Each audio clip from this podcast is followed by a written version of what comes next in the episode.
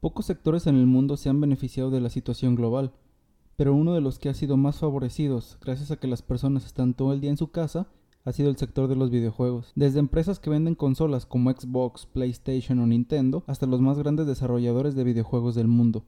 Acompáñame a desentrañar el éxito de Call of Duty y la empresa que está detrás del juego. Bienvenido a la Escalera del Éxito, el podcast donde te mostramos cuáles son los pasos que las personas y las empresas más importantes del mundo han tomado para lograr todo eso que tú tanto deseas.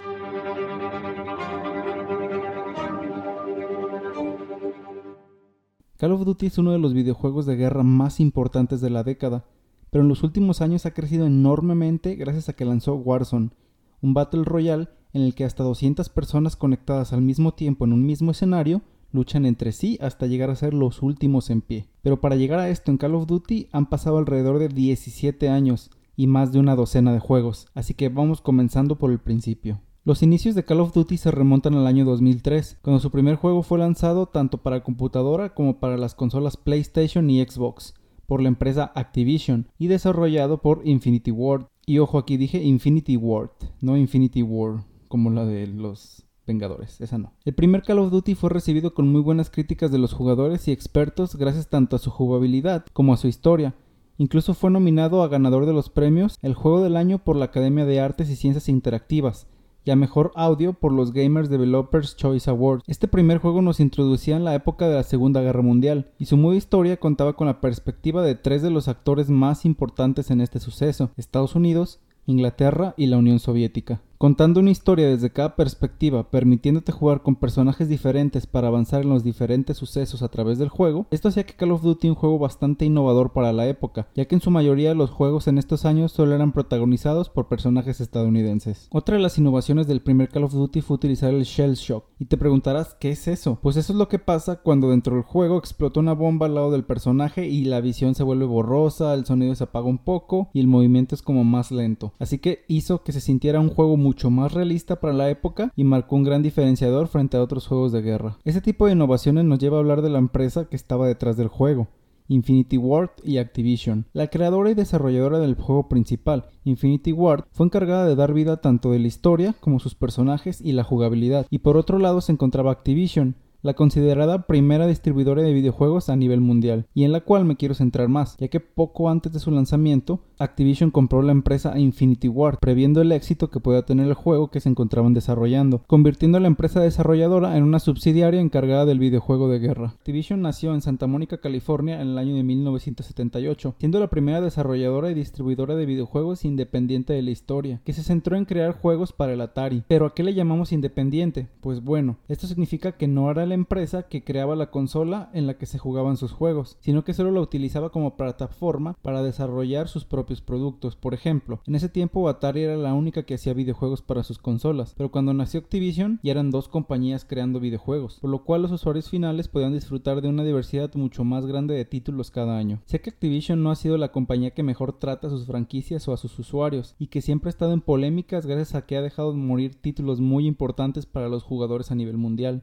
En este video no me quiero centrar tanto en la empresa, sino en uno de sus juegos más importantes hasta la fecha, como lo es Call of Duty. Así que con ese contexto de la empresa, regresamos a lo que venimos. A través de los años Call of Duty ha tenido casi una veintena de juegos, pero aquí me gustaría nombrar unos cuantos que fueron los más famosos y que serían los predecesores del éxito internacional de Warzone. El primero de los juegos que representó un cambio de la franquicia después de haber presentado tres juegos seguidos, llamado Call of Duty Modern Warfare, el cual se convirtió en un gran éxito tanto en venta como en crítica, ya que rompió todas las marcas de la industria de los videojuegos, con ventas de aproximadamente 7 millones de copias para finales del 2017, siendo el videojuego más vendido para ese año, y con ganancias de más de 13 millones de dólares. Tanto la historia como la modalidad de juego recibieron los mejores comentarios que podían recibir en uno de los mejores puntuados de todos los tiempos, obteniendo puntajes promedio de 9.4 sobre 10, ganando así numerosos premios, incluyendo el premio al juego del año y el mejor juego de Xbox 360. Después, salió el Call of Duty Black Ops, que yo creo que muchos han de haber jugado este videojuego. Fue el séptimo título de la serie y de hecho este no fue desarrollado por los creadores originales Infinity Ward, sino que Activision decidió otorgar el juego a otra compañía llamada Treyarch. Fue lanzado para computadora, Wii, Nintendo DS, PlayStation 3 y Xbox 360 mundialmente el 9 de noviembre del 2010. Call of Duty Black Ops ha recibido críticas favorables por parte de Metacritic, recibiendo un promedio de 88 sobre 100, además de la revista Nintendo Magazine le otorgó un 9 sobre 10,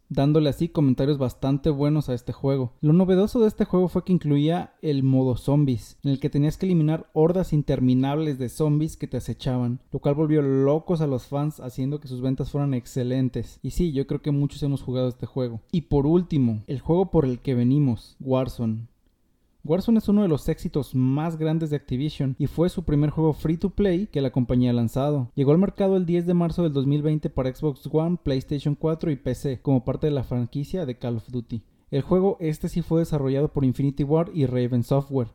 El atractivo principal del juego es que ofrece una experiencia gratuita bastante similar a los juegos con costo, pero que incluso podría ser mejor al incluir nuevos modos de juego y una experiencia colaborativa en una comunidad tan grande como es la de Call of Duty. Su principal modo de juego es el Battle Royale, donde hasta 150 jugadores luchan unos contra otros, ya sea en solitario o en equipo para ser los últimos en pie, pero además tiene otros modos de juego muy divertidos como contrabando, en el que tienes que sacar dinero a través del mapa y lograr mantenerlo durante toda la partida hasta convertirte con la persona que tiene más dinero en el juego. La verdad este en lo personal es mi favorito, porque te respawnean cada vez que te matan al mono. Así que yo que soy medio malo me queda perfecto para estar reviviendo y reviviendo. También de vez en cuando desbloquean modalidades premium como el multijugador, que es un modo de juego exclusivo para los dueños de algún juego de pago.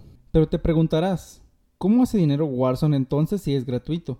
Pues mira, el juego trabaja bajo una modalidad freemium, ya que la mayoría de su contenido es gratuito, pero tiene ciertas cosas extras que sí son de pago, por ejemplo personajes desbloqueables, emblemas, armas especiales y el pase de batalla que es de donde vienen la mayoría de sus ingresos. El pase de batalla es casi una suscripción que Warzone ha incluido en su juego, sin que nosotros lo veamos como una suscripción, ya que lo que hace es que puedas desbloquear recompensas exclusivas mientras avanzas en las misiones del juego.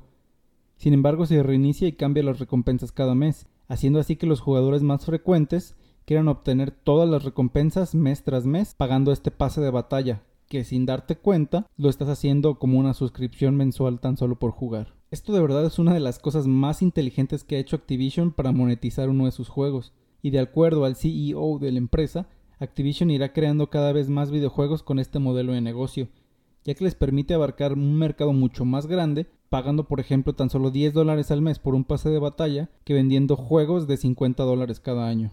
Y ahora sí, vamos analizando todos los pasos que Call of Duty ha tomado en la escalera del éxito para llegar a tener casi 100 millones de jugadores a nivel mundial. El primer paso en la escalera del éxito fue el trabajo en equipo.